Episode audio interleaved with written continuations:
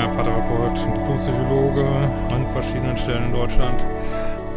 Und holt euch noch das Buch, mein neues, äh, Neue Dimension der Liebe. Und vielen Dank schon für die Rezensionen und schon die eifrigen Käufe. Ja, heute geht es um das Thema, äh, da hatte ich eine Mail bekommen mit Fragen zu Autismus und Borderline. Ähm, was haben wir heute? 1. Mai, also Selbstliebe-Challenge geht wieder los, Manifestations-Challenge. Und ich wollte schon mal hinweisen auf die, meine Ausbildung für Paartherapie und äh, Einzelberatung, äh, beziehungsweise Paarberatung und Einzelberatung, um genau zu sein. Ähm, und weil es geht im November los, aber ich wollte schon mal auch so ein bisschen andeuten, dass leider auch wir unsere Preise erhöhen werden. Wann genau, würden wir dann auf jeden Fall noch rechtzeitig äh, sagen. Aber was man jetzt schon im Säckel hat, kann natürlich nicht teurer werden, sag ich mal. Ne? Ja, äh, alte westfälische Weisheit. Ja, dann äh, schauen wir doch mal in die lustige Mail. Wenn du auch äh, Fragen stellen willst, kannst du ein Formular auf liebeschip.de äh, machen. So, lieber Christian, danke für deine tolle Arbeit. Ich bekomme mit, dass sie sehr vielen hilft. Ich weiß nicht, ob das zu speziell ist, aber vielleicht wäre es auch mal interessant, ein Video zum Thema Dating und Autismus zu machen. Äh, ein, wird jetzt hier ein YouTube-Kanal genannt, er leistet auf YouTube super Arbeit mit den Schwerpunkten Autismus und Borderline, insbesondere auch dem Match Borderline Autismus. Äh, ich wüsste sonst nicht, wo das als Komplementärstörung beschrieben wird und schon gar nicht in dieser Ausführlichkeit. Es ist auf den ersten Blick auch für jemanden mit Fachwissen nicht so offensichtlich, aber ich kann es auch aus eigener Erfahrung in zweiter Hand bestätigen. Allerdings geht dieser Kanal nicht wirklich auf Dating-Tipps ein, gibt meiner Erinnerung nach auch nicht so viele Beziehungstipps. Vielleicht hast du ein paar Gedanken dazu. Oder dich interessiert das einfach. Rock on, be, have fun. Ja, gut, ich kann mich natürlich jetzt nicht äh, zu so einem anderen Kanal äußern, groß, den ich jetzt nicht kenne. Ähm, was ich jetzt sagen kann, falls das die Frage äh, ein bisschen beantwortet ist, dass äh, es jetzt nicht übermäßig große Überschnitte gibt zwischen Autismus und Borderline, falls das eine Frage war. Ähm, also ich habe das auch nochmal mal recherchiert. Äh, was ich hier gefunden habe, ist eine Komorbidität, wie man das sagt, äh, wurde da so in so einer Forschung um zwischen drei und fünf Prozent genannt. Natürlich gibt's immer Leute, äh, die mehrere Diagnosen kriegen, aber das finde ich jetzt nicht so super hoch, sag ich mal.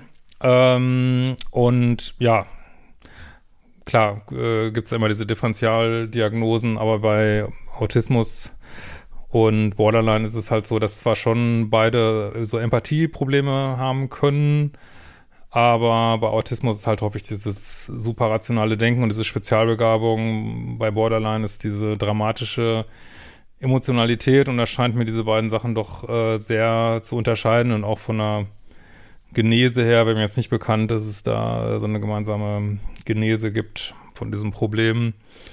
Ähm, genau, ansonsten habe ich jetzt extra ja dieses Konzept mit Standards und Dealbreakern ähm, zusammengestellt für euch, was ja auch in meinem Modul 1 ist, um Programmierung des Liebeschips, damit ihr nicht so viel überlegen müsst, wer hat denn welche äh, Störung, weil, ja, also ich kann mir schon, ich meine, über Borderline haben wir ja genug gesprochen hier, denke ich, auf dem Kanal, aber natürlich jemand, der jetzt Autismus, äh, hat, man äh, wird ja auch in der Zukunft nicht mehr die Begriffe Asperger und Autismus verwenden. ICD-11 ist dann Autismus-Spektrumsstörung. Äh, ähm, ja, gut, das ist jetzt jemand, das ist sicherlich nicht leicht in einer Beziehung, äh, wenn jemand ja, Schwierigkeiten hat, vielleicht bestimmte äh, Feinheiten von sozialer Interaktion und Sprache äh, wahrzunehmen, beziehungsweise vielleicht auch ganz andere Bedürfnisse hat. Also viele äh, Autisten und Autistinnen haben ja auch ein ganz anderes Bedürfnis nach, nach äh, Zeit für sich, alleine sein, äh, wollen vielleicht gar nicht so viel Nähe haben.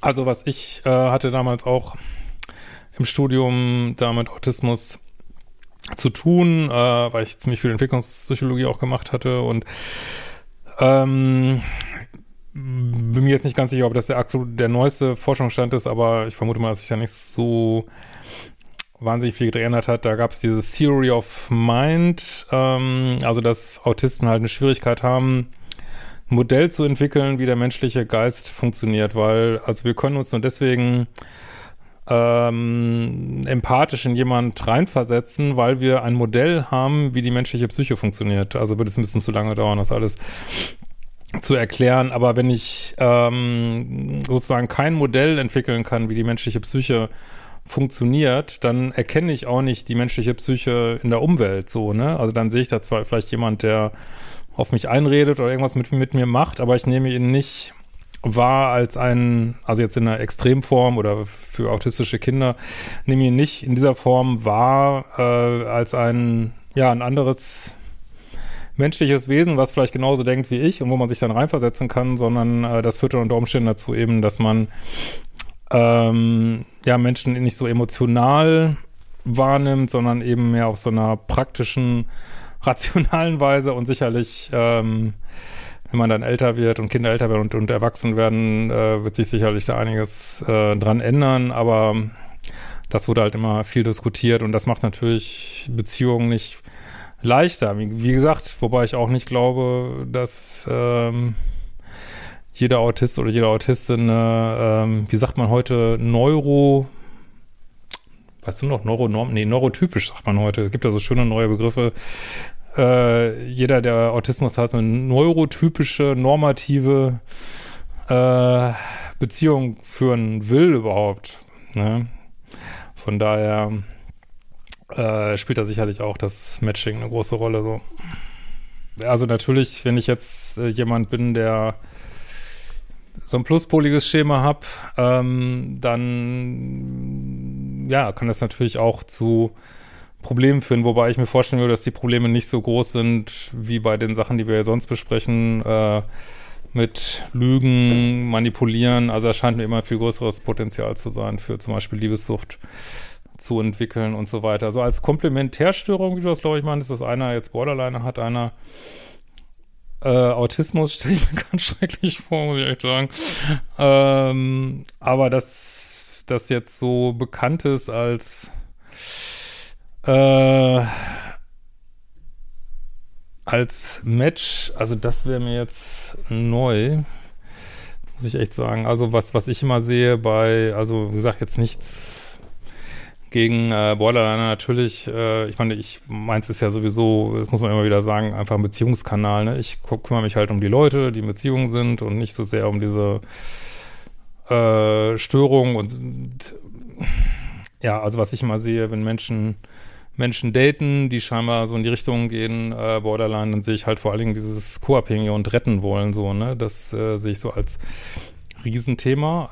Auf der einen Seite, auf der anderen Seite ist meiner Ansicht nach das Match in Hell ist tatsächlich, was ich auch sehe bei höchst toxischen Beziehungen, wirklich so äh, Weltklasse-Level an toxischen Beziehungen, sich halt so ein Match vom Borderline und Narzissmus, so, dass das äh, gibt es durchaus und passt scheinbar ziemlich gut zusammen. Aber pff, das wäre mir jetzt neu, muss ich zugeben. Nee, wüsste ich jetzt nicht. Ähm, allgemein bin ich ja immer der Meinung, dass, äh, also ich hoffe, dass auch mal ein paar mehr von meinen Kollegen äh, vielleicht auf YouTube kommen und da, ähm, wie gesagt, ich kenne jetzt diesen speziellen Kanal nicht, kann auch gar nichts, deswegen habe ich ihn auch gar nicht genannt, kann auch gar nichts zu sagen. Ich würde mir halt wünschen, äh, natürlich ist YouTube auch ein Ort, wo Leute sich mit ihren persönlichen Betroffenheiten ausdrücken können und allen möglichen. Mir wäre persönlich lieb, dass es mehr wirklich Leute hier auch Content machen, die das studiert haben. Überraschung. das ist ja, äh, hatte ich auch neulich einen Artikel darüber gelesen, dass wir in einer Zeit leben, wo ähm, ja, jeder ist Hobbypsychologe, jeder weiß immer alles und ich finde das immer schade, dass man so denkt, man könnte das äh, mit ein bisschen persönlicher Erfahrung und mal drei Videos geguckt und ein Buch gelesen, was ich jetzt nicht weiß, ob das bei dem Kanal, der jetzt hier gemeint ist, den ich auch gar nicht nenne. Äh, ob das da der Fall ist, weiß ich natürlich nicht. Ähm, aber ganz allgemein gesagt, ähm, gibt es einen Grund, warum man das äh, sechs, sieben Jahre studiert und noch jahrelang eine äh, entsprechende Ausbildung obendrauf packt. Ähm, gibt es einen Grund für und weil es eben nicht mal eben so in der Tiefe erfassbar ist für Leute, äh, die es nicht studiert haben und die es, äh, ja, ich weiß auch nicht, warum man das immer wieder sagen muss bei Psychologie. Wie gesagt, das äh, Tummel Social Media fließt ja über vor Hobbypsychologen und ich finde es ziemlich innervierend. Auf der anderen Seite, good for me, ähm, steht man natürlich mit entsprechendem Fachwissen ganz schön raus hier. Ist natürlich auch wieder gut für mich, sagen wir mal so. Also von daher, was soll's. In diesem Sinne, wir sehen uns bald wieder.